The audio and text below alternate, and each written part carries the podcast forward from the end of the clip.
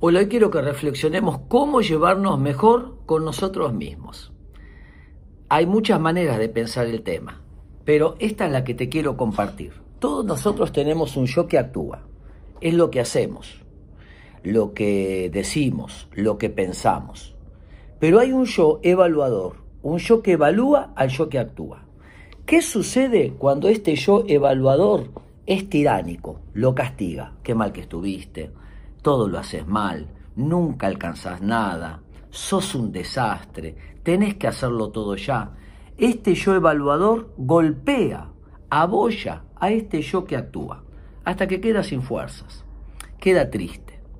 Lo que tenemos que hacer es que este yo evaluador se haga amigo del yo que actúa.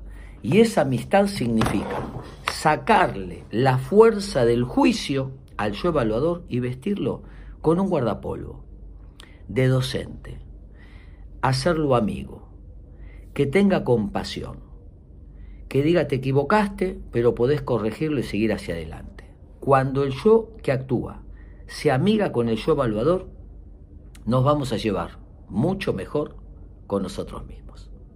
Espero que les sirva.